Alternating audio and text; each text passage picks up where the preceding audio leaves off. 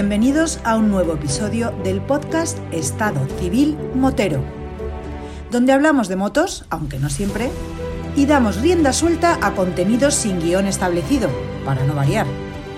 Así que ponte cómodo y disfruta de una hora de desvaríos.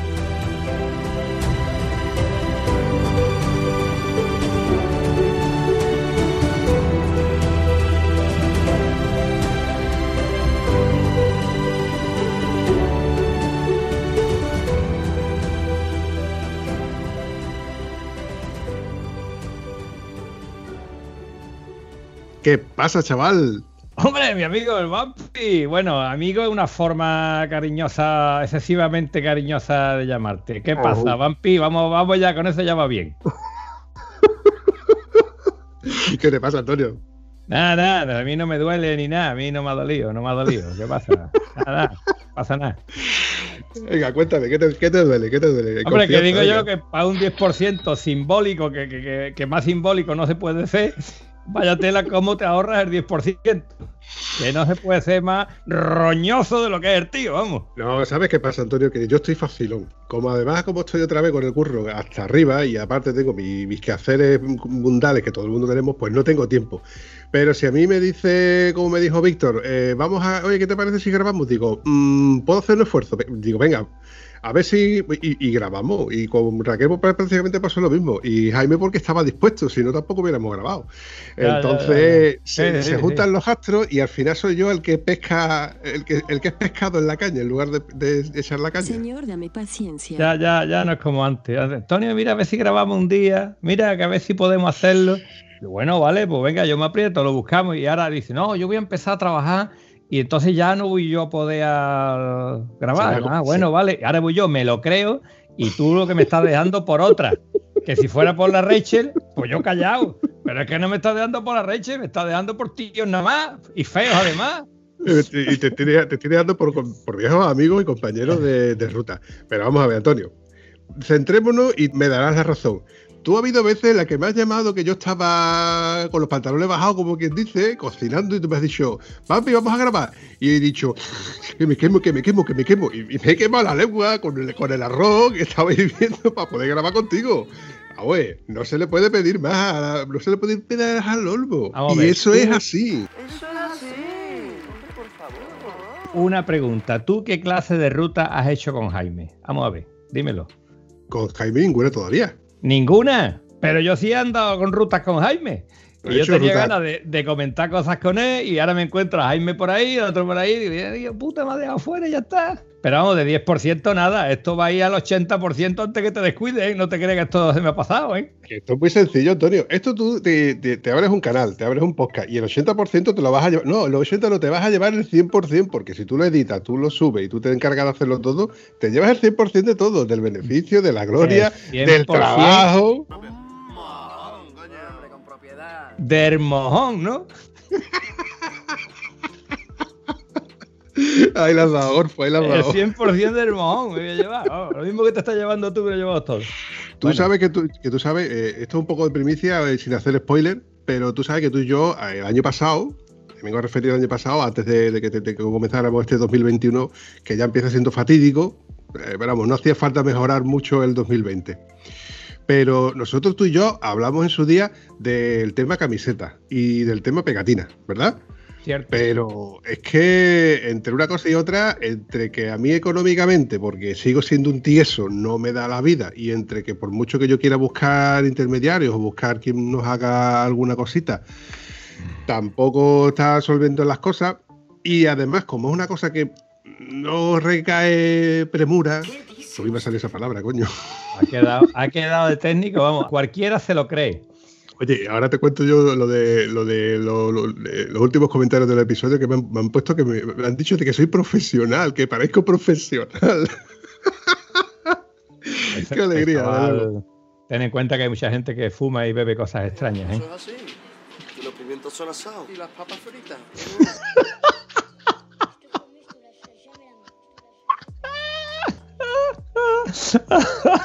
He tenido que mirar para el lado porque si no la Este pantalla me la boca. este momento es el que no se ve, no se Buah. ve en los podcasts, pero este momento que mi querido Vampi estaba bebiendo y yo no sé si le ha salido el agua por las orejas, por la nariz. Por el caso que ha hecho de todo para. Por la nariz, por la nariz, ha salido por la nariz, porque estaba mirando para el lado, si no, mojo la pantalla, mojo el teclado, mojo el micro, y entonces cuando, entonces cuando los que me estáis escuchando, pues lo, lo, hubierais sentido en los oídos. De todas formas, creo que, que si quieres que el podcast salga más serio, no debes de seguir contacto conmigo porque tú sabes que yo aprovecho cualquier, cualquier excusa para meter una gamba por aquí, ¿no? Que nos riamos un ratito.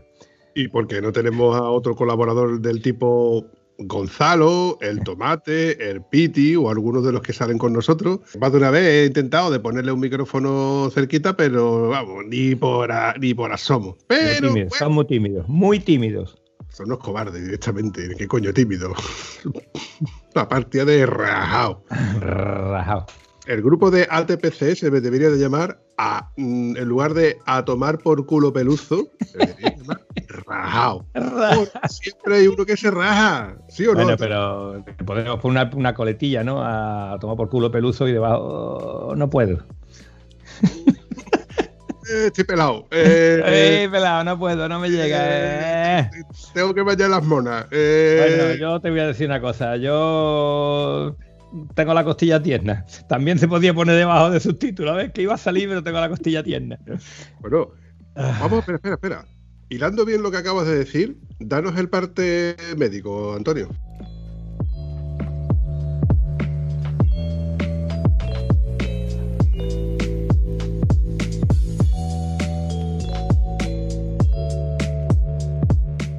Estoy hecho un león, estoy hecho un autónomo, trabajo bien. Eh, ahora me duele cuando descanso. ¿Esto cómo puede ser, tío?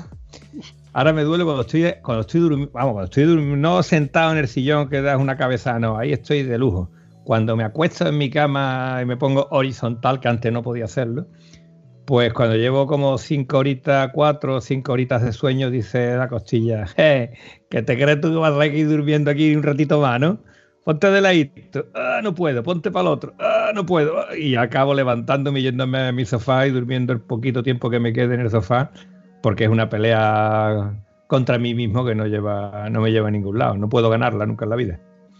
Bueno, pero, bueno, pero por otro lado, Antonio, tú viniendo del gremio tuyo en el cual tú te, dedicas a prácticamente a, tratar con gente de con, esta, con este tipo de dolencia, tú sabes que esto no es una cosa que, se cure en tan poco tiempo, porque mal contado, tú te caíste creo que fue el día 2 de diciembre, no, perdón, día 2 de enero, y estamos hoy a 22, 24. Sí, vamos, que realmente vamos, voy bastante bien evolucionando de, de lo que es esto, que tengo un mes para que esto se suelde y durante ese mes tengo que hacer esfuerzos para no hacer ejercicios, para no entrenar con peso, para no. Pero vamos, que hacer esfuerzo para no entrenar es muy fácil cuando haces cualquier movimiento y te dice el cuerpo, no, no, tú no puedes hacer esto. Y como sabes que va en contra, pues te fastidias, te quedas el movimiento sin hacer. Pero bueno, afortunadamente sí me permite trabajar asesorando a la gente eh, con distintos tipos de lesiones, como a la gente que viene a gimnasio a entrenar, ¿no? Mm. Entonces, afortunadamente, reitero de dar gracias porque sea solo una costilla, porque ya dijimos que tenemos amigos con muchas costillas fastidiadas que han tardado hasta años en levantarse de la cama. Así que vamos a dar gracias a Dios por lo que tenemos y nos vamos a comprar un chaleco Airbag ya. El próximo día que me monte en la moto llevo mi chalequito puesto. Espera, espera, espera, espera, espera, espera. A ver, a ver, recapitulemos. Tú te caíste el día 2 de enero, estamos hoy a 24, han pasado 22 días. Me estás diciendo que todavía estás convaleciente, con una costilla que no te permite un poquito moverte. ¿Y me estás diciendo que te quieres montar la moto ya? No, no te estoy diciendo que me quiero montar la moto ya. Te estoy diciendo que fui a trabajar con un chico que tiene una parcelita ahí en el campo. Fui a ponerlo un poquito más derecho, porque ha pasado por una crisis eh, después de, una operación. Pues ha quedado muy débil y estoy tratando de ponerlo en forma. Y al lado de este sitio hay unos chicos que han preparado un circuito de motocross.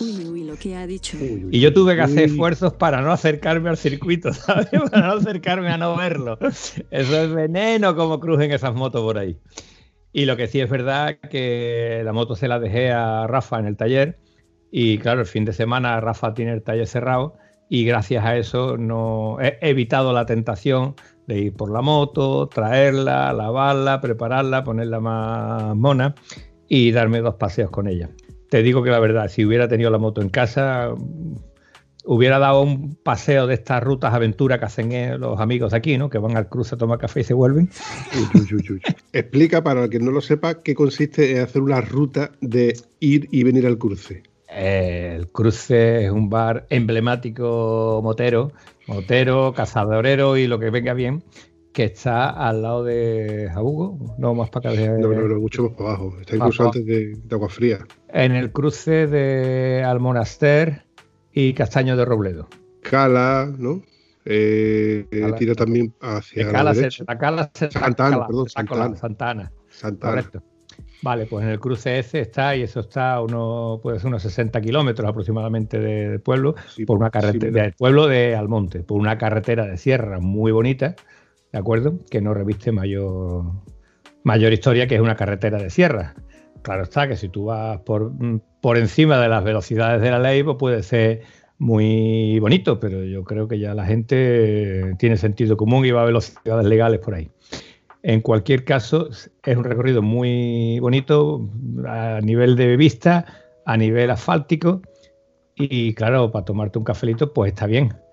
Pero yo la verdad que ahora que estoy malito, pues sí me puedo plantear ir allí venirme para casa. Pero estando buenecito y allí venirse para casa, que me perdonen mis oyentes, pero es una mariconada, ¿vale? Eso es de maricona o de tieso que no tiene tiempo, que no tiene dinero para gastar tres depósitos de gasolina. Eh, la acabo de mirar. Hay 68 kilómetros. Desde mi casa hay unos 68 kilómetros. El cruce, la, bueno, la peculiaridad que tiene el cruce es que el llegar al cruce pues tiene una serie de curvas que a todo el mundo le gustan. Y para los que les gusta hacer un tipo sube, baja y bebe, como hacíamos el grupito que, teníamos antes eh, con mi amigo Julián, pues era subir rápido, tomarte un cafelito, jiji, jaja, y luego bajar rápido antes de que, de que fuera la hora del almuerzo para ese tiempo que habías ganado corriendo de vuelta, pues te, da, dará tiempo a tomarte tu cerveza ya en Huelva y así la mujer no tener que meterte la bronca porque has tardado mucho. para otros es por ejemplo, en tu caso, que tú estratégicamente desde Almonte tiráis muchas veces por. El el Berrocal, que lo hemos comentado muchas veces, que aquí o no tiene una ensalada de curvas considerable. Entonces, la ida y la vuelta, pues es imposible que ese neumático vuelva plano. Plano. vuelva plano, imposible. Yo, digo, yo como digo yo, para ti, para ti, Antonio. Eh, el berroca para ti. Eh, eh, estás en para ti, estás en para ti. El berroca para ti. Entonces, ¿damos por hecho que la moto está en perfecto estado de uso cuando tú vayas a buscarla? ¿O tiene algún desperfecto visible que haya que reparar? El único desperfecto que tenía la moto cuando se cayó es la bolsa donde llevo la cámara esa de 21 que tuviera venido también. Eh, desmontable y poco más, que es una bolsa que llevo atada a la defensa de la moto, concretamente la defensa izquierda, pues esa bolsa está ah, rota de haberle refregado por el asfalto con la moto encima. Rota deshilachada, pero que la moto funciona. Y, el cubre puño que tenía puesto, que era una manopla de esta que también se rompió. Entonces, esta manopla, en vez de sustituirla, me la va a remendar un zapatero remendón que tengo aquí, me ha apañado un jarrito lata. Y me voy a quedar con la. Coño, si la pongo tres veces al año, tío. ¿Cuántas veces ponemos nosotros? ¿Cuántas veces has puesto tú las manoplas en la moto? Yo la pongo cuando hace un frío de cojones o cuando dice que yo vamos a salir y te vas a hartar de agua. Pues entonces, cuando la pongo únicamente. Sí, sí, sí. sí, sí, esa, es la funcionalidad que tiene. Pero. Para eso cumple perfectamente, aunque tenga un 7. Eh, Antonio, pero es que yo, como he visto en Tieso Spray, que las hay por creo que son 16 euros, y hay de pelito por dentro, con que dices tú, qué maravilla. No sé, no sé, yo no te digo que la tuya ni sea ni mejor ni peor, que se puede remendar, se remenda. Yo, yo sí sé que estaba dañada, porque de hecho incluso el paramanos estaba, se había girado. La moto es que realmente no sufrió grandes daños porque no recorrió muchos metros y la carretera no era para nada abrasiva, con lo cual... si hubiera sido abrasiva no hubiera sufrido daño nadie, porque no me hubiera caído. Exactamente, no te hubieras caído. Pero la bolsa, por ejemplo, la bolsa estaba en su sitio. Lo único que pasa es que se le partió un cachito del cierre, que es de plástico, el clic que es de, que es de plástico, que es del... La bolsa tengo, la, he pedido a la página esta fantástica de Tiesos Express y si no ha llegado ya tardará poco. Mientras tanto se va a quedar como está. Y para darme la vuelta en la moto está en perfecto estado. Lo único que ocurre que es, pues, que convenía que se quedara Rafa con la moto porque ojos que no ven, corazón que no siente. Y eso es verdad. no quería, no quería montarme después de que me está dando las noches molestias de espalda y demás. Pero curioso, ¿no? Que me duela cuando estoy completamente relajado, ¿no? Cuando estoy trabajando solamente me noto que me canso más que una tonta. Pero por lo demás vamos para adelante. Es que Antonio te estás haciendo mayor. Eso es posible que si esa piña me la pego yo con 30 años menos, pues a lo mejor me hubiera caído y ya está. Pero con 30 años más ha quebrado lo que sea, ha quebrado algo. Eso mejor no ni pensarlo, ni plantearte lo que hubiera pasado y si. No, no, no. Eh, las cosas han pasado como han tenido que pasar. Y mira tú por dónde te vas a comprar un chaleco a Irba que no me has dicho todavía cuál te vas a comprar.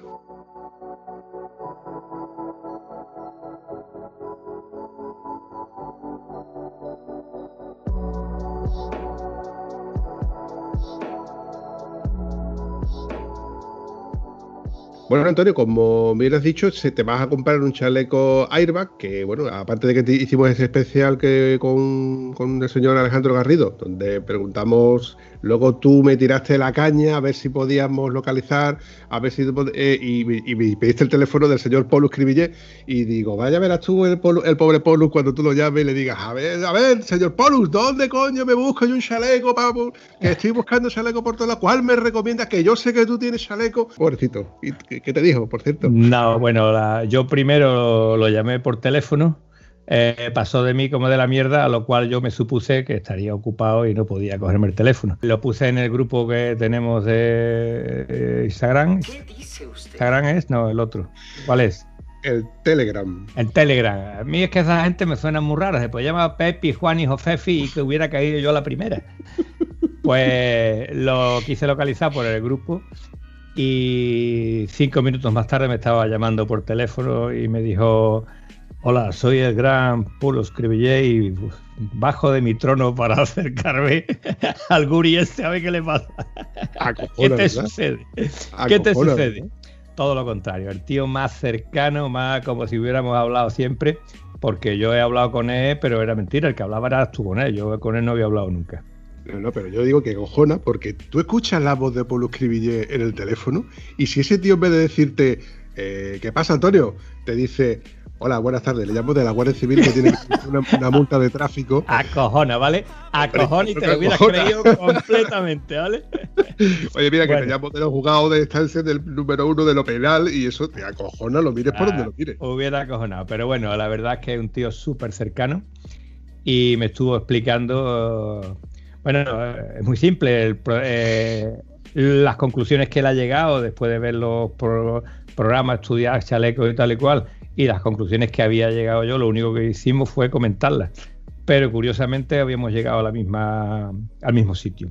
Y el sitio no es ni más ni menos que calidad. Calidad quiere decir que tienes un producto que sea bueno, ¿de acuerdo? Por lo tanto, el tieso spray queda descartado. Eh, llegamos a otra conclusión, que tuviera que tener volumen de aire y dentro del volumen de aire, el que más volumen de aire tiene no son los internos, sino los externos. Y dentro de los externos, el élite es el chaleco con más volumetría a la hora de inflarse de aire. Es decir, te coge más el cuello y te coge más el cosis. Espalda y costillas te lo cogen todos. Y en la otra parte que habíamos llegado a la misma conclusión era que fuera mecánico y no el fabuloso sistema logarítmico, aritmético, matemático, que te den un tortazo en la espalda y digas, ¡flof! ¡Uy! Pues se, me ha escapado. Por el precio de la recarga y sobre todo porque esto lo puedes recargar tú mismo mismamente. Entonces, una vez que estábamos los dos en, la misma, en el mismo pensamiento, pues me puse en contacto con un chico amigo suyo que me gustó mucho, pero claro, eh, como decía el otro, yo me debo a mi público habíamos hablado con Ale más veces, hablé con él y el Ale me dijo, sin problema, ¿cuántos quiere? Digo, pues por la cuenta va por tres, ¿sabes? Porque la costilla mía ha sido suficiente motivo para que tres de nuestros amigos se decidan a, por el chaleco.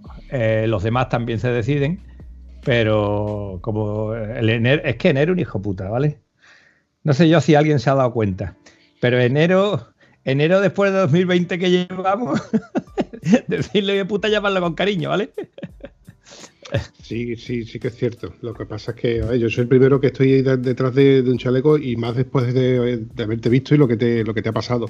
Lo que también me reafirmó y me confirmó y me convenció es el hecho de que es una cosa que si te caes y no sufre daño, que dudo mucho que sufra un daño significativo cuando tú te caes, pues eh, tú puedes volver a reutilizarlo incluso en el mismo momento. Entonces, si te gastas 300, 400 o 500 euros, es una cosa que te lo vas a gastar y no lo vas a volver a invertir en mucho tiempo. Mm. En mucho tiempo, porque yo tengo chaquetas y les doy uso cada vez que salgo con la moto y tienen al menos de entre 5 y 10 años. Están hechos de una cordura que es parecida, muy parecida al tipo, a este tipo de cordura. Entonces es una herramienta que te va a salvar de un golpe y además tú la estás viendo rentabilizada en el día a día, cada vez que te la pones. Ya es que es como decía Paulus en, su último eh, podcast.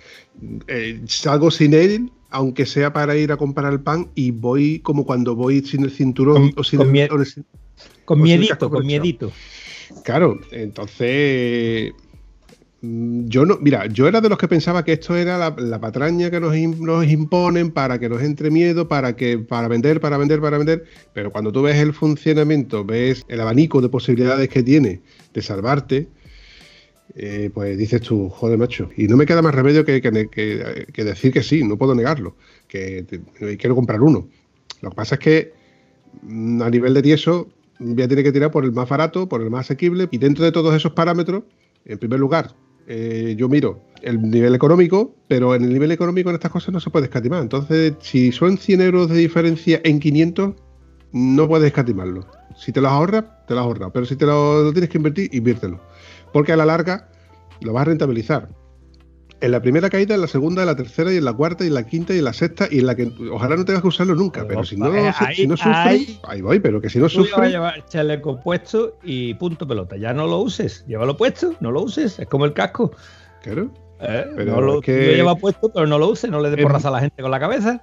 Es más probable, es más probable. Por seguridad seguro que vas a cambiar de casco antes, pero es incluso más probable que cambies de moto y de equipación que de, que, de chaleco. Eh, eh, ¿Qué estamos hablando?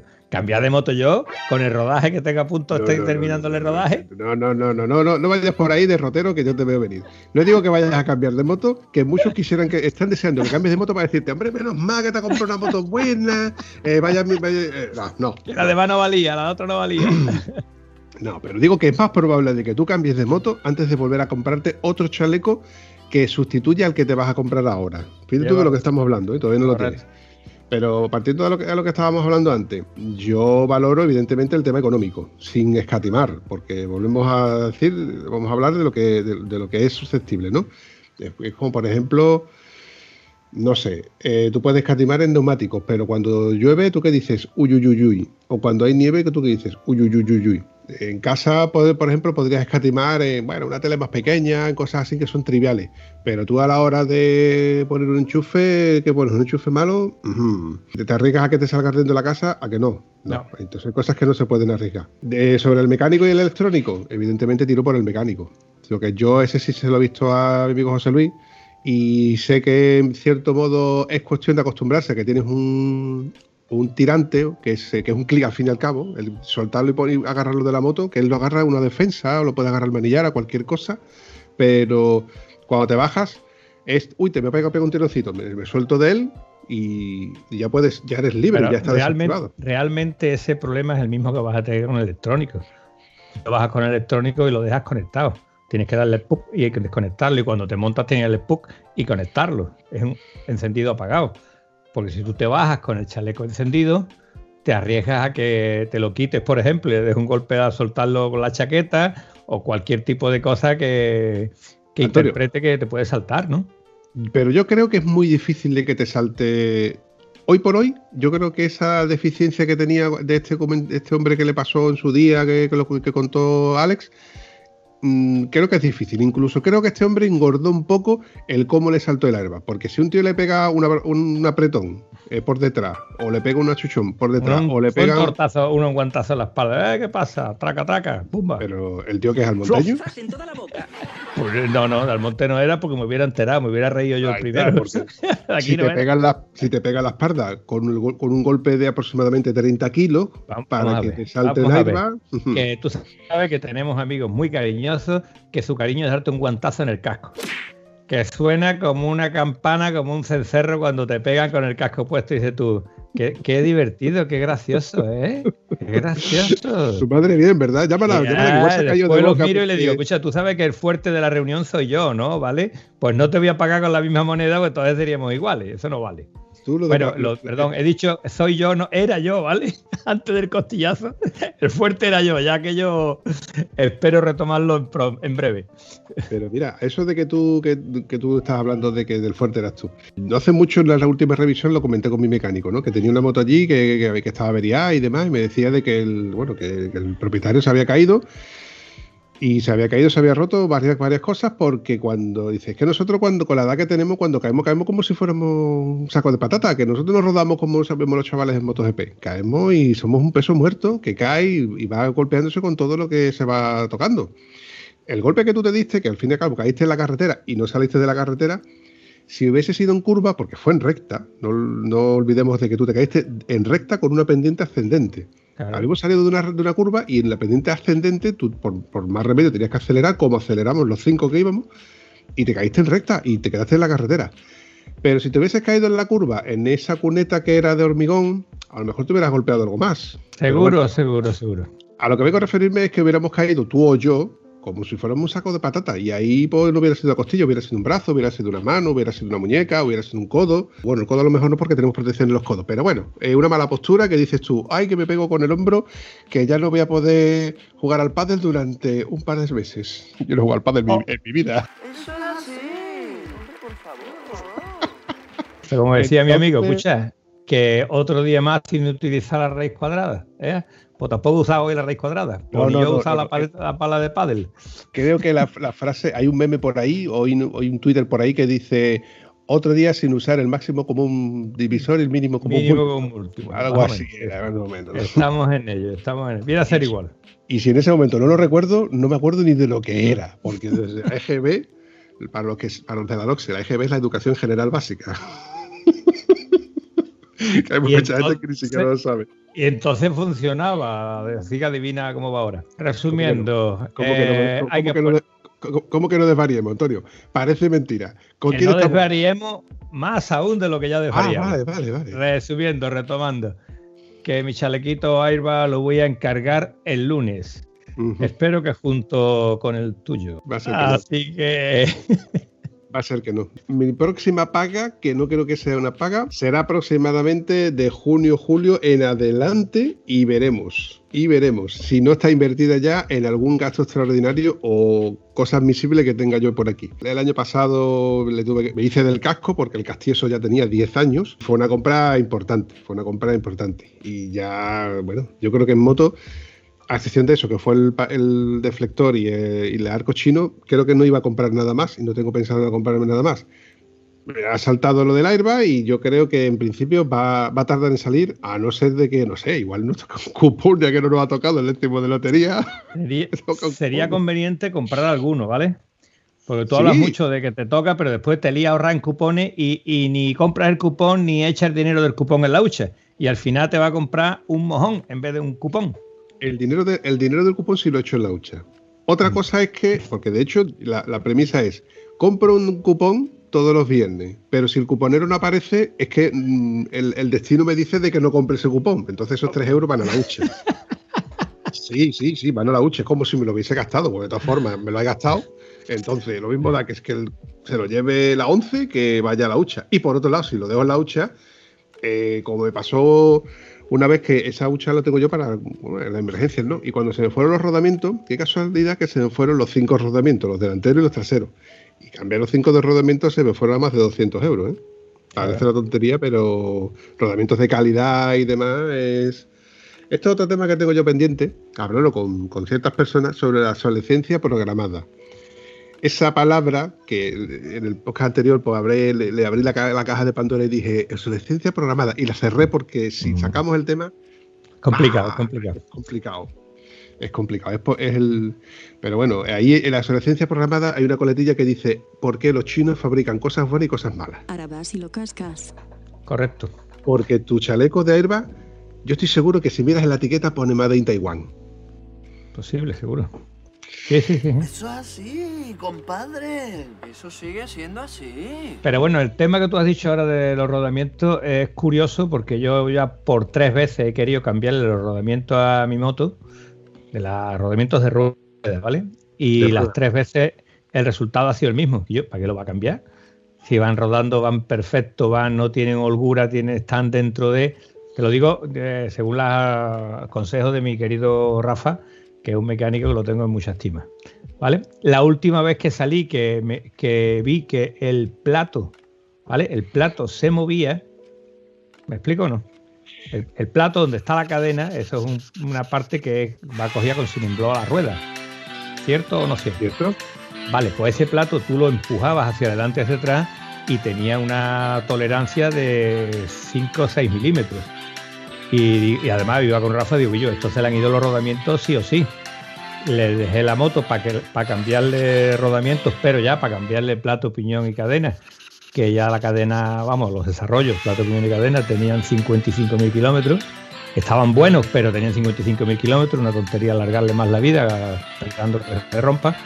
Y le pregunté, ¿le has cambiado los rodamientos? Y dice, no.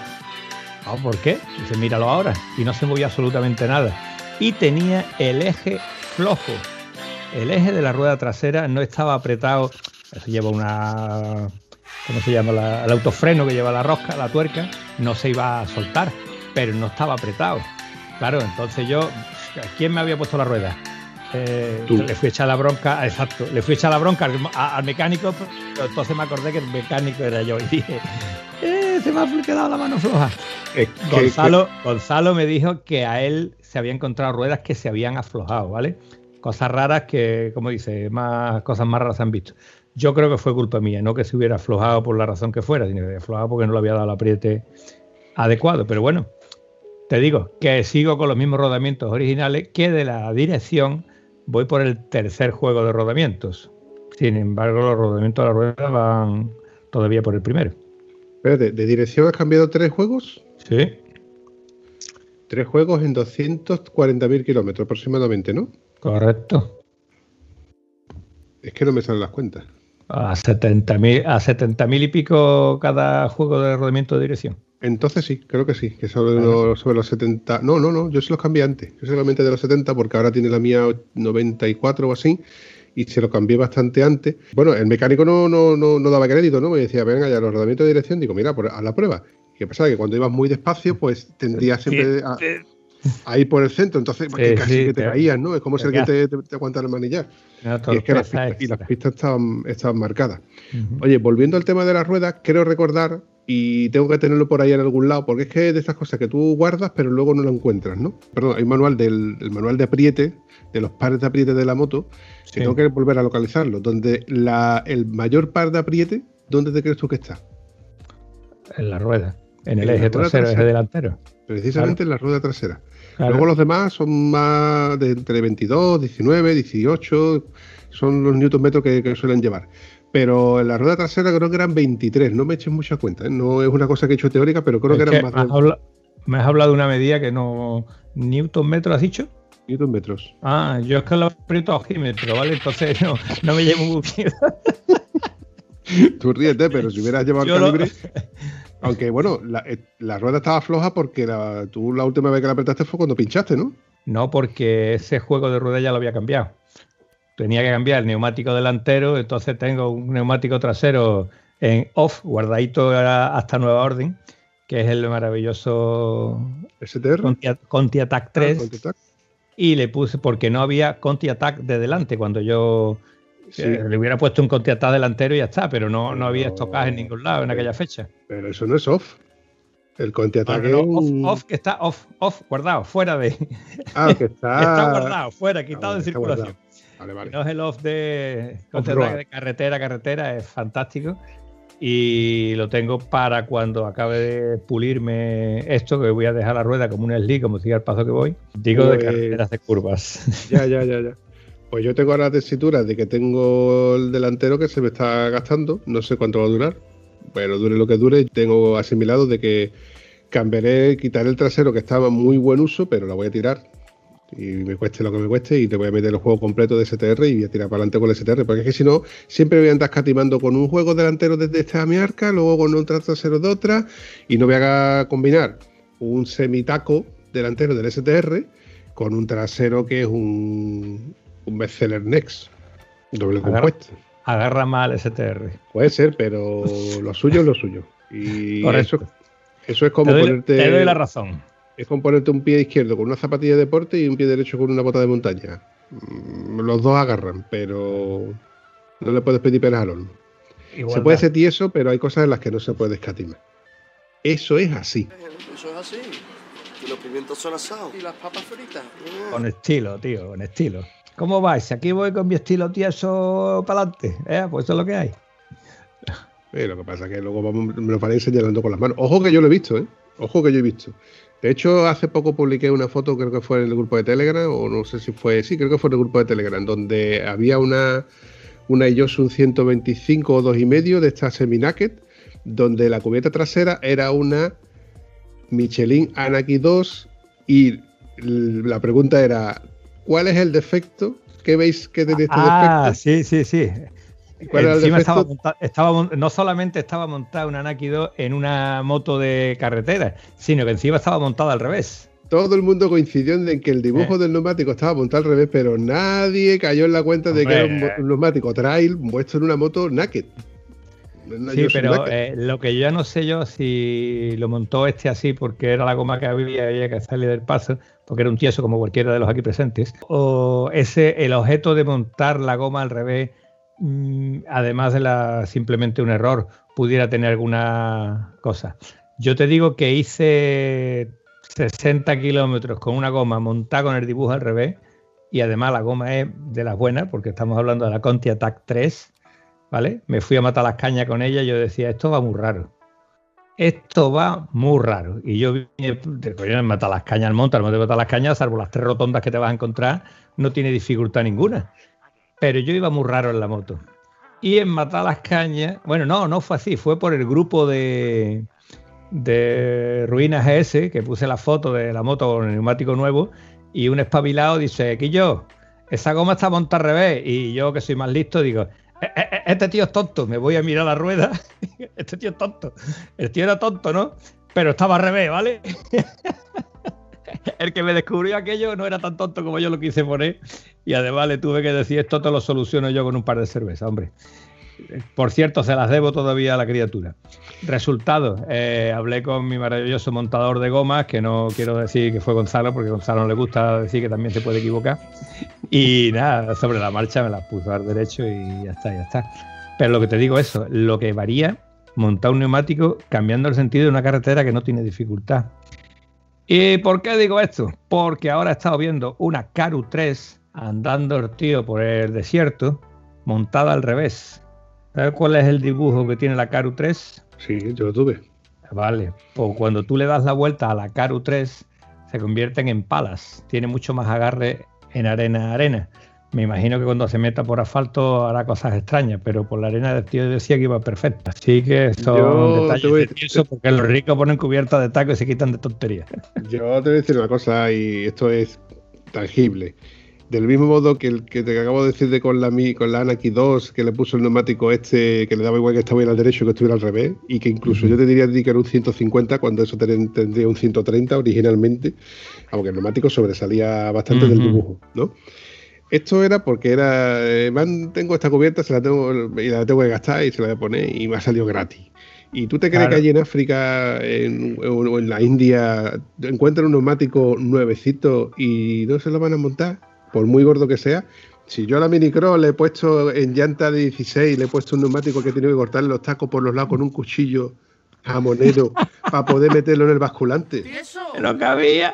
porque, porque no cabía, ¿no? Y aparte, te voy a contar una anécdota.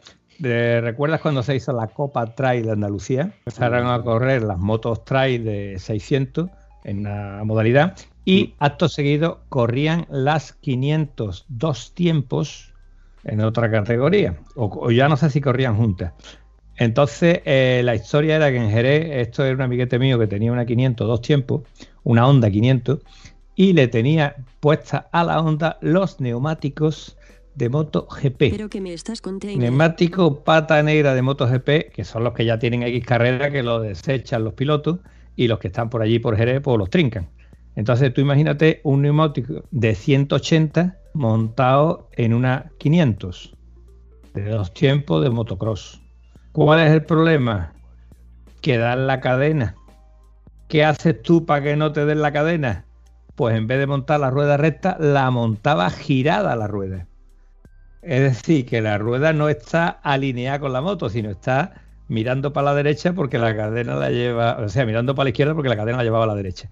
Bueno, pues lo curioso, según decía este tío, que la montaban así, sabiendo que no se podía montar de otra manera, hace cacho de goma, que la moto no se enteraba de nada, que eso iba de lujo de cualquier manera.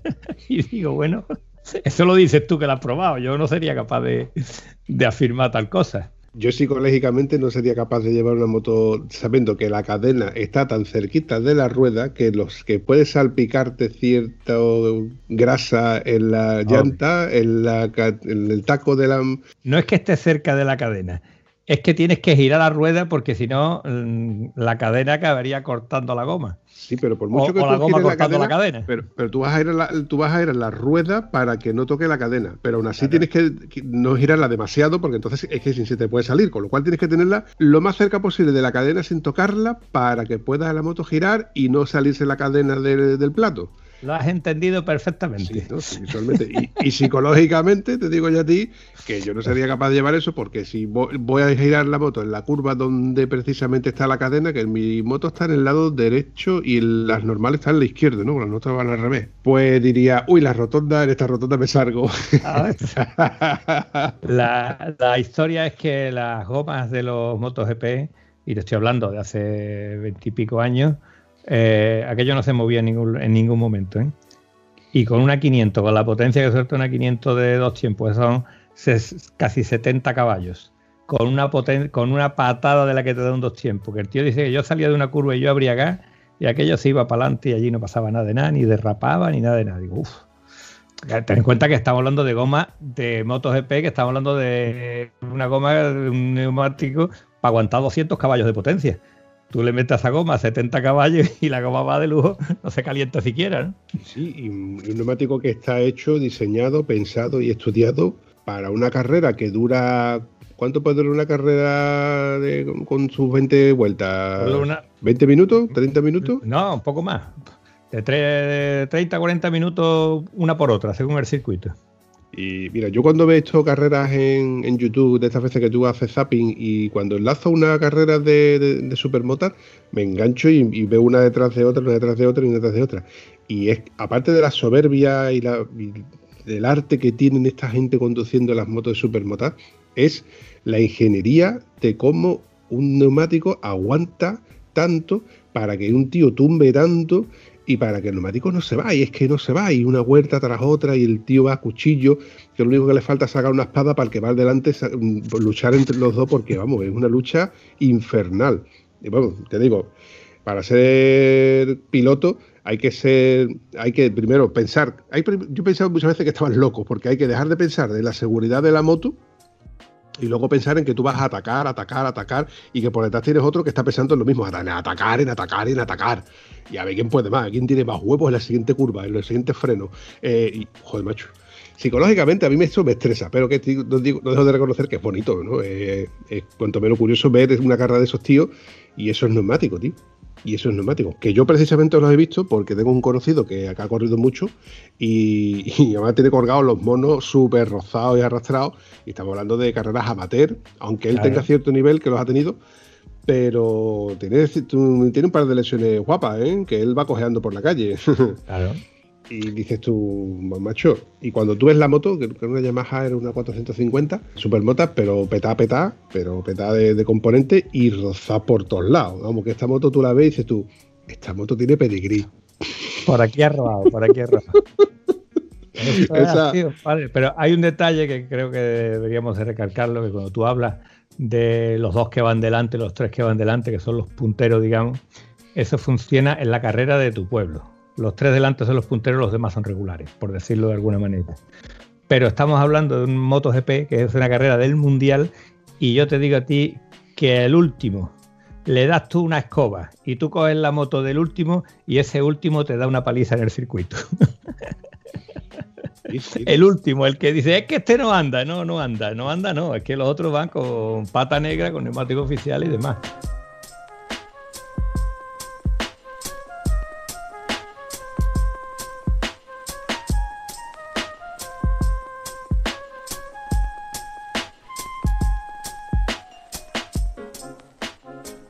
Si yo estuviera en una carrera de, esta, de que el hipotético caso imposible que no ser que yo estuviera soñándolo, en una carrera de supermota donde veo a esos tres tíos que están delante luchando a capa y espada, yo tengo que correr lo más que pueda, porque esos tres tíos, si me dejo venir, me van a, me van a cazar en la siguiente vuelta, porque yo voy a ser uno de esos doblados. Y al final me van a estar impresionando y voy a tener en la oreja, escuchando el ruido de sus motores y diciéndome que me estás estorbando, que me estás estorbando, que te yo, yo, tú sabes que corrí en motocross, ¿vale? Y yo fui capaz de poner nervioso a Pablo Colomina en una carrera en Morón.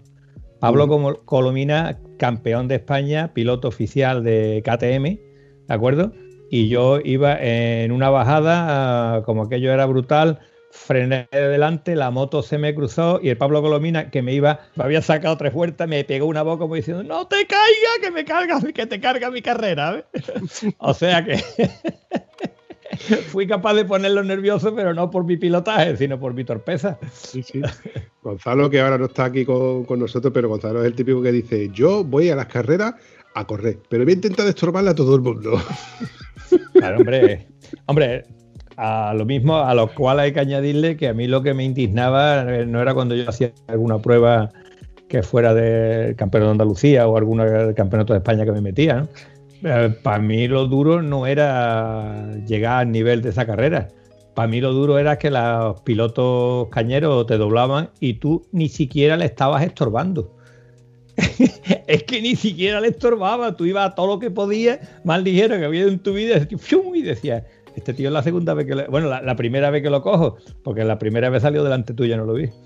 Hay una cosa que tenía yo en mente decirte, porque claro, yo escuchaba el, el podcast que estuvo la gran Rachel y decía que había hecho una bajada y había estado gritando todo el tiempo, pero que no lo había tenido grabado, ¿no? Sí, sí, yo me acuerdo de. Dime, dime. No, te digo que la puedes ver, puedes ver la, bajada, no bajándola a ella precisamente en ese momento, pero ahí eh, está eh, grabada en YouTube con un dron que le cedieron la imagen a ella y ella la subió a YouTube, con lo cual lo en YouTube puedes buscar Rachel Indomable y puedes ver los vídeos que tiene subido ella. No tiene muchos vídeos, la verdad, está en ello, pero vamos, lo puedes ver. Pero lo que te decía era que yo me acuerdo en una carrera en Beas de Segura, acababa, yo de terminar la mili, era en aquellas fechas hacía las mili, las guardias hacían con lanza y esas cosas, ¿no?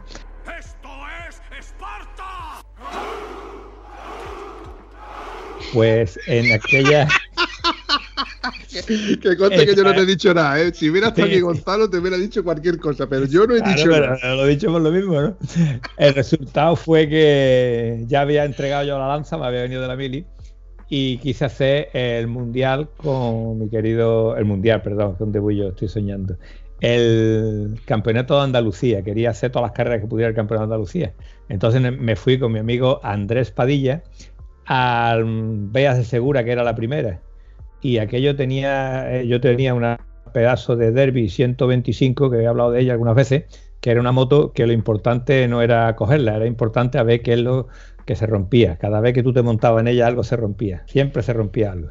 Bueno, pues en aquella carrera no se rompió nada, pero el detalle importante era que imagínate, en el circuito este de Beas Segura tenía bastantes desniveles y había primero era un cortado. El cortado tú saltabas unos 4 metros cortado, o sea, caías abajo. De ahí te venía una curva, subías unos 10 metros arriba, en una curva bastante suave, una loma bastante redondeada, y al bajar esto tenías otra curva y subías como 30 metros para arriba. Pero es que cuando tú llegabas arriba, ibas en cesta. En cesta. Y cuando llegabas arriba se te acababa aquello y la moto salía volando, ¿no? Y caías en plena bajada. Era espectacular porque eh, de altura la moto se pondría unos 2 metros, 3 metros de altura, cuando más, con referencia al suelo. Pero claro, en los metros que tú recorrías a ras de suelo era algo impresionante. Ibas a ras de suelo a unos 2 metros de altura, 3 metros de altura, pero claro, a 3 metros de altura en lo alto de la loma aquella que ya habías subido tú como, qué sé, 40, 50 metros de altura, impresionante.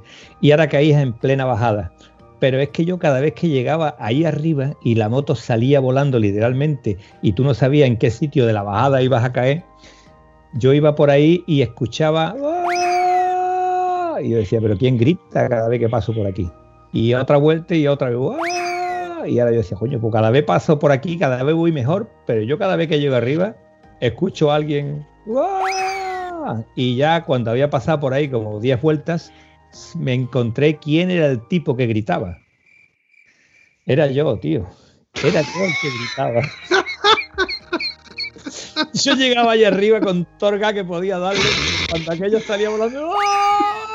Y ahora es que, te subes una loma y caes en la bajada de la loma. Aprendí de mi amigo Andrés que todo el mundo cogía por el sitio por donde rodaban las motos que mm. estaba duro y la moto se descontrolaba en los baches de frenada.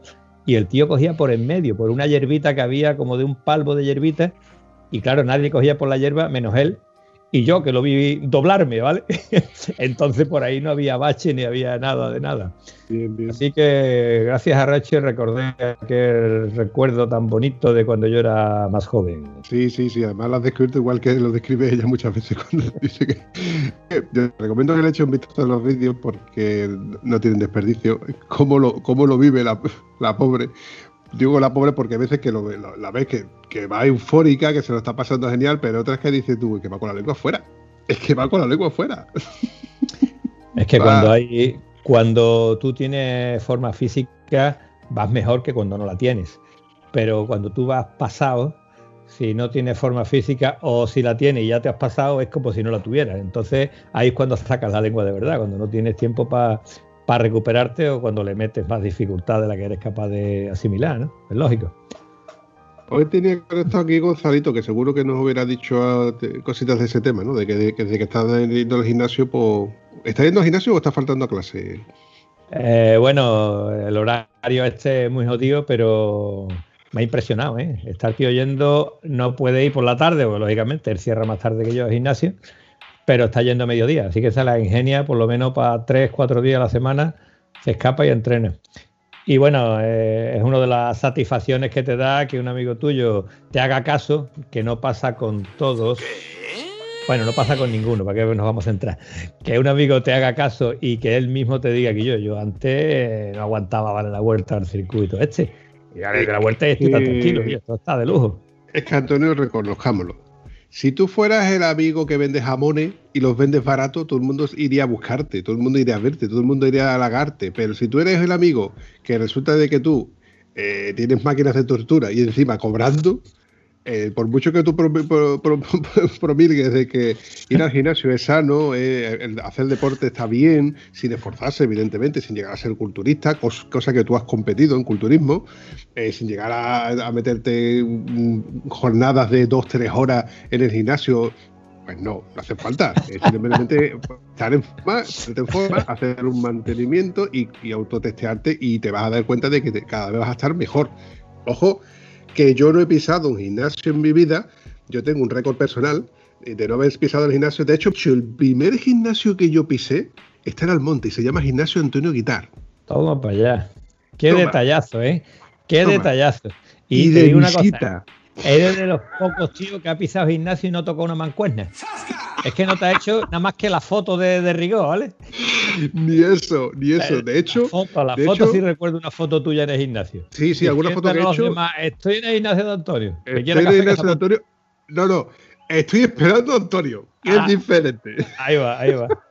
no sé cómo hilar esto, pero es complicado. eh, está en forma sin coger la moto, sin entrenar y sin hacer nada de nada. Y curiosamente hay gente que sin estar en forma la cogen y son virtuosos de ella, que son capaces de sacarte minutos, por así decirlo, en una ruta en la que dices, "Tío, pues, ¿cómo va este tío tan ligero?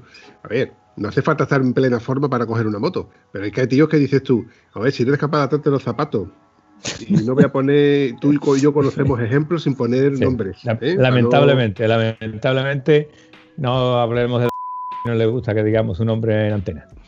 Lo borras, ¿vale? lo borras. No, no lo voy a borrar, lo voy a censurar. Le pongo Ah, ahí está. Está en forma es fundamental, ¿vale? Tener una forma física que no tienes que ser capaz de subirte 10 metros de cuerda con el cuerpo en escuadra. Digo que tú tengas los mínimos para moverte y para no hacerte excesivamente daño. Y dentro de esto me viene a la mente que hemos hecho rutas con amiguetes, que las rutas fueron 300 o 400 kilómetros y en los 200 y pico estaba diciendo el tío, yo me voy a casa, yo no puedo con mi alma. Y no estamos hablando de rutas de moto, de campo, de terreno de dificultad, estamos hablando de asfalto, que sí, que era una ruta con bastantes curvas, bastante sinuosa, pero que la vuelta la hicimos por el camino más corto, buscando la autopista más cercana, y aún así se tenía que parar a descansar, a descansar de ahí montado en la moto, se tenía que parar en la gasolinera. Entonces, estas Joder. cosas pasan. Cuando tú no tienes esta forma física, pues para ir en moto vas en contra tuya. Pero es que, que yo, la moto, mm, digo yo que será un 3, un 4% del resto de tu vida, ¿no? De las cosas que tú haces en tu vida. Por lo tanto, si tú no vales para hacer esto en la moto, no vales para hacer el resto de tu vida. Chicos, cuídate, prioriza un poco tu forma física, prioriza un poquito tu salud, porque vas a hacer que todos disfrutemos. El único que no va a disfrutar va a ser que vaya a heredar tu moto. Le interesa que tú sigas en estado penoso. Pero el resto de los mortales, que yo creo que la forma de disfrutar es cuidarnos a nosotros mismos mismamente.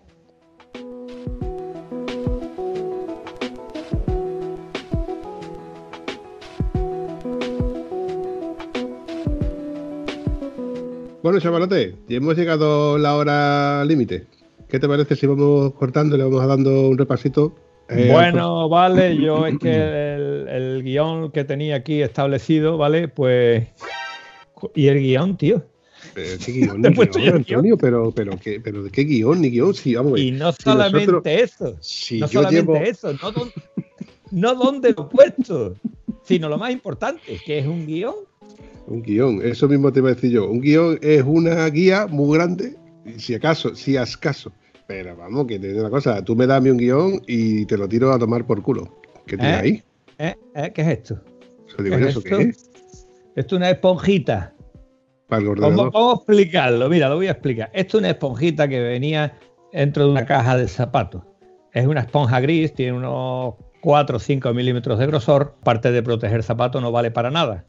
Pero a mí sí me vale. ¿Por qué? Porque se la pongo un trozo encima al filtro de la moto. Ah, ahora te ha gustado la idea, ¿eh? He llamado tu atención, ¿no? Un prefiltro, ¿no? Como también se le llama. Efectivamente, entonces eso tiene dos factores. Uno es alargar la vida de- del filtro y de la moto, por lo tanto, porque se ensucia bastante menos. Y la segunda función es que silencia el ruido de admisión de la moto. A mí el ruido de admisión no me molesta.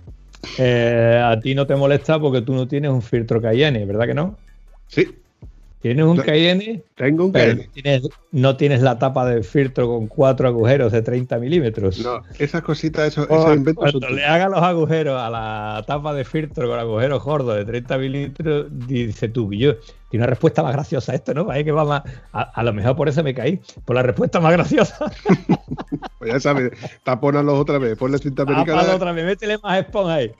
No, simplemente cuando le hice los agujeros eso, notaba una respuesta un poquito más, más alegre de la moto, pero también notaba mucho ruido de admisión. Entonces, al ponerle el filtro, el- simplemente un trocito de esponja ahí, noto dos cosas. La primera, me silencia bastante el ruido de admisión y lo más importante, a la hora de limpiar el filtro, mm, lavo la esponja esa pero el filtro está limpio, vamos, hasta la fecha. Al, menos de las impurezas más, más, gruesas, como pues son los. Porque yo me he encontrado lo típico, avispas, moscas, que, que le llegan a entrar por la tobera de admisión. Y es increíble, como dices tú, macho. Esto, ¿Cómo puede entrar esto por dos tubitos que tiene eso ahí? Lo curioso no es que te entre una avispa, que al fin y al cabo va a caer la esponjita y no le va a pasar nada. Pero me entró no sé cómo, llegó hasta ahí un escarabajo cornudo.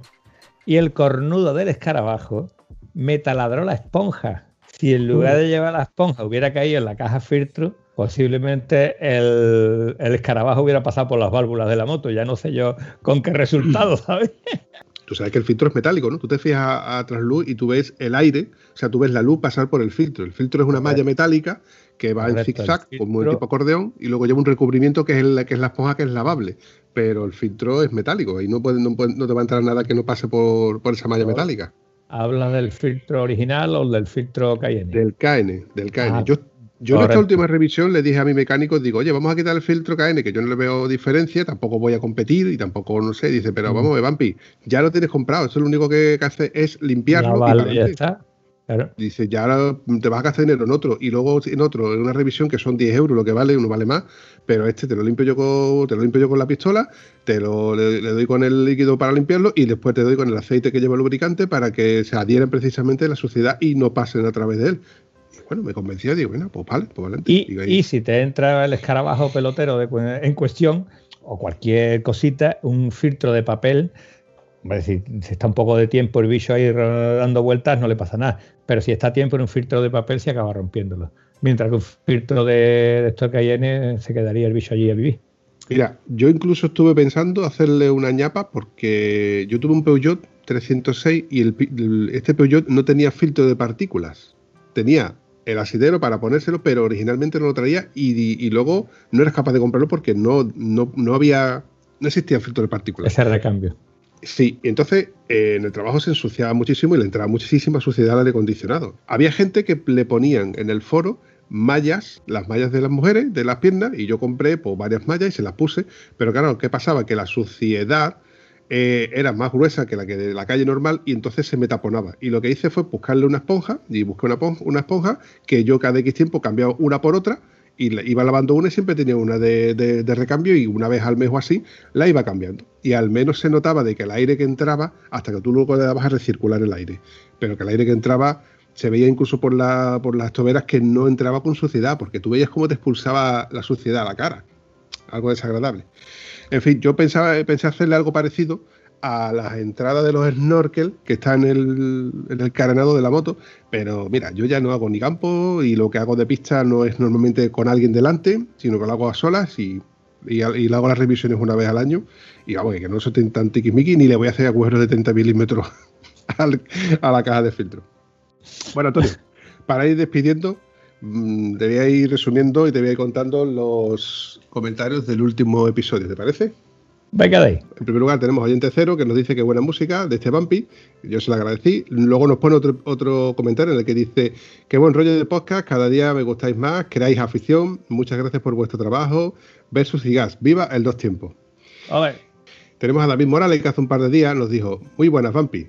Muy buen programa, sobre todo muy buenos invitados. Hace tiempo que sigo a Jaime, cabra sobre ruedas, y la verdad es que se nota a la gente le tiene aprecio. Y se notó cuando pidió ayuda y por el robo que sufrió pues le en el equipo de que tenía y ahí hubo un seguimiento mediático y, recuperó el dinero, incluso lo agradeció haciendo un sorteo y demás, que creo que más adelante puede que lo, que lo comentemos.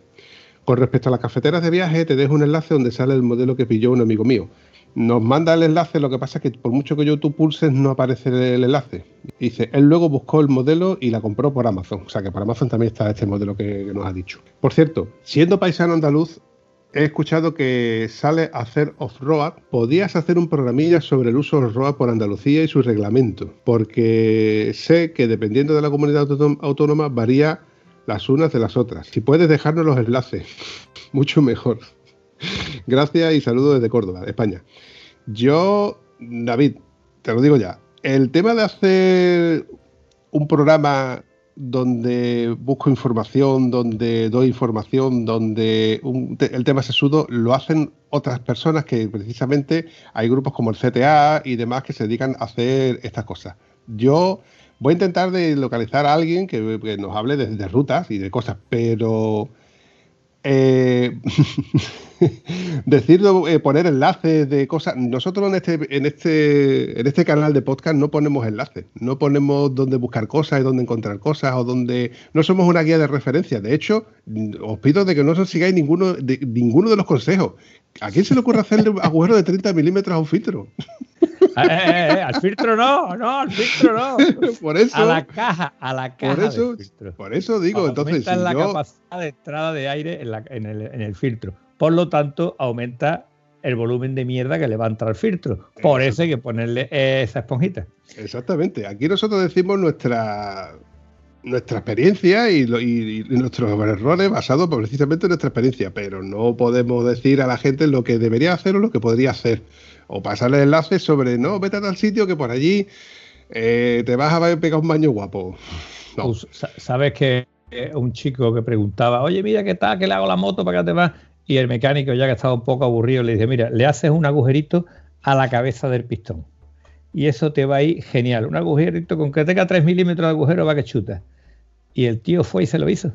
Con dos cojones. Oye, Para ganar en alta, ¿ves? un agujero, pues yo te lo hago, al Mira, coño. Yo tenía un vecino, Fran el labio. Fíjate tú cómo tenía el labio el tío para, decir, para, para que todo el mundo le pusiera Fran el labio. Se compró la primera Pus Condor blanca y celeste preciosa. Le puso el tubo de escape por abajo porque decía que el tubo de escape por abajo tiene más fuerza. ¿Y qué terminó haciéndole? Con un taladrito encontró una broca de un milímetro y empezó a hacerle taladritos al, al, al escape por abajo para que no se vieran los, agujeros. Porque era un motor de dos tiempos, que tú cuando le echabas aceite, eso echaba humo y se veía por los tubos de escape, por los orificios. Viste tú ese metrakit por abajo con un montón de orificios, que no te estoy hablando de 3, 4, 5, sino por lo menos 20 orificios muy chiquititos de un milímetro, que hasta que se taponarían en su día por la carbonilla, pero que eso echaba... La carbonilla eso es tontería. Y había gente que pensaba que haciendo el agujero la moto iba a correr más. Mojón, coño, hombre, con propiedad. Anda, hombre. Yo, yo en mi experiencia primera con Minicross construimos un escape. Construimos de escapes viejos un tubo de escape chulísimo, una bufanda a base de soldadura. Eh, bueno, un amigo soldaba, yo iba recortando y poniendo y tal y cual, un escape artesanal sin tener medios, sin saber, sin tener ni puñetera idea. Fue la noche más larga de mi vida, porque los ojitos, cuando tú estás aguantando la chapa que el otro está soldando, se queman, ¿verdad? pues esa fue la noche más larga de mi vida. Fue una experiencia bastante traumática. Yo, a mis 16 añitos. Yo he tenido un amigote que el padre era soldador profesional y el tío era un máquina y el tío le hizo los tubos de escape a su derby varia con la chapa, que taquilla que veía con la puerta abierta, taquilla que se quedaba sin puerta. pues con la chapa de la taquilla, con esa, con ese, con, que, creo que, eran de, de, un milímetro, que eran más gruesas que las que tú podías comprar en, en de 750, pues eso hacía, era, una, era, una, chapa que estaba hecha de puta madre para tú poder soldarla y para tú tener, el tubo era un tubo de, de que tenían de, de, restos de cosas y, y lo ibas soldando y te hacía, un, y te hacía tu tubo de escape. De hecho, le hizo un tubo de escape doble. Le hizo un tubo de escape por un lado y por otro. A la derriba. Artístico sí, sí, sí, total. Artístico total. Eso sí, la moto no, no tenía motor para pa pa esa salida de escape, pero el tío tenía mano haciendo caballito y era, era tela de guapo ver la moto haciendo el caballito y con los dos tubos de escape mirando hacia el suelo y echando humo por los dos tubos de escape. Era bonito, era bonito. Luego no andaba, pero los caballitos lo hacían. Bueno, te cuento, te sigo contando porque diga, me has dejado media con la Diga, diga, perdón, perdón por el interruptus. Mira, el colega Manu, tú la llevas, dice, muy buen programa, vas progresando adecuadamente, te estás soltando con las preguntas y los invitados. Este, este como nota que es amigo mío, ¿eh? Es amigo tuyo, ¿no? Claro. Si hubiera Chema... sido amigo mío, si hubiera sido amigo mío, te hubiera dicho, ¿qué pasa? Ya has dejado colgado a tu amigo, ¿no? ¿Eh? ¿Te lo hubiera dicho o no te lo hubiera dicho? Mira, Aquí Chema... pega la música de El Cansino, ha llegado el, el Cansino. ¡Ha llegado a su puerta el Cansino! El cansino, el cansino, apeta, apeta, apeta el cansino. Ha llegado el cansino, señora, sin moverse del sofá y en su propio domicilio. Cansino, cansino, cansino y así todo el día hasta que amanezca. Señora, ha llegado Ya, el cansino. Eh, y por último, Chema nos dice, profesional, muy profesional. Bueno, pues vale, pues la verdad es que me habéis, ah, me habéis subido la autoestima. Aunque por otro lado, yo creo que habréis, habréis dado cuenta que desde el primer episodio, hace 6, 7 u 8 meses, hasta ahora, que han sido como 55 episodios, algo se habrá tenido que notar, ¿no? Que va subiendo un poco más la categoría. Aunque yo siempre llevo a gala que nosotros no somos profesionales, nosotros somos dos tiesos que nos hemos reunido y que hablamos de nuestras tonterías, nuestras historias, y que cuando, pues, evidentemente, conseguimos un invitado de categoría, pues yo intento de no salirme de- del plato. Hay una cosa que te tengo que puntualizar. Eh, aquí ha habido invitados de categoría porque es un hecho irrefutable. Pero el nivelazo de las invitadas, ¿eh? El nivelazo de las invitadas, eso te queda ano nadado, en dos palabras. Bueno, en fin, chavalote, un placer como siempre, pero como tú sabes, se va acercando, ya, ya hemos pasado de la horita y eh, tengo una ley no escrita en la cual no debo hacer episodios de más de una hora, que luego me cuesta mucho trabajo de editarlo y ahora tengo más trabajo que antes. Pues nada, eh, que te castigue el Señor y te lleves editando episodios meses tras meses, uno tras otro, a tres por semana, con 17 invitados y alguna invitada. ¿Tú no querías un 80%? Eh, voy- eh, voy, me están llam- Sí, cariño, ya voy. Un abrazo, Antonio. Venga, Banfi, hasta la próxima.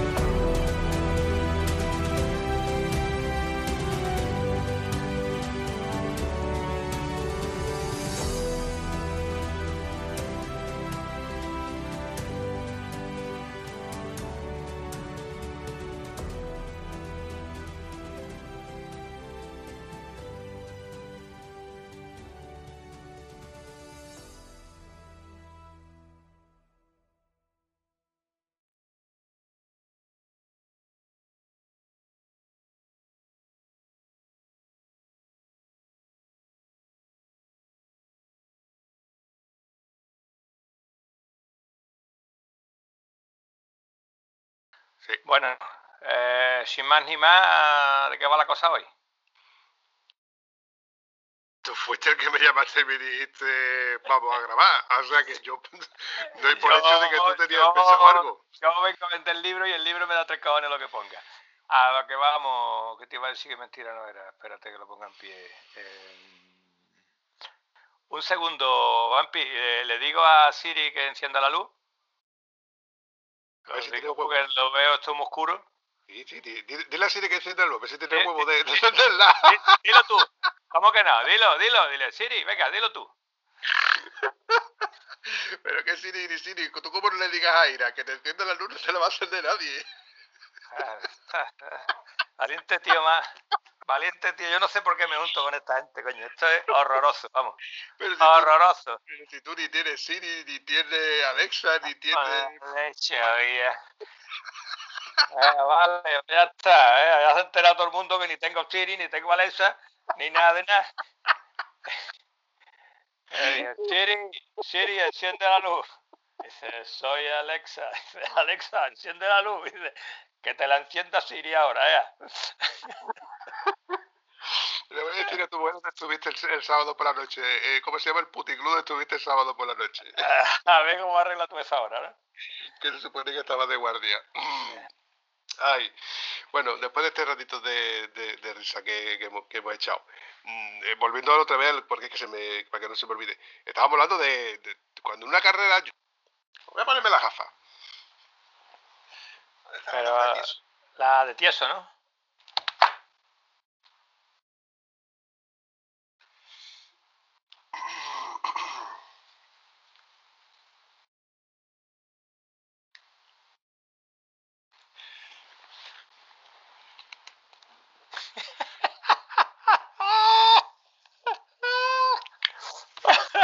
Te supera, te supera. Ah, Esta es la de retieso, esa gafa ya es de retieso, sin patilla siquiera.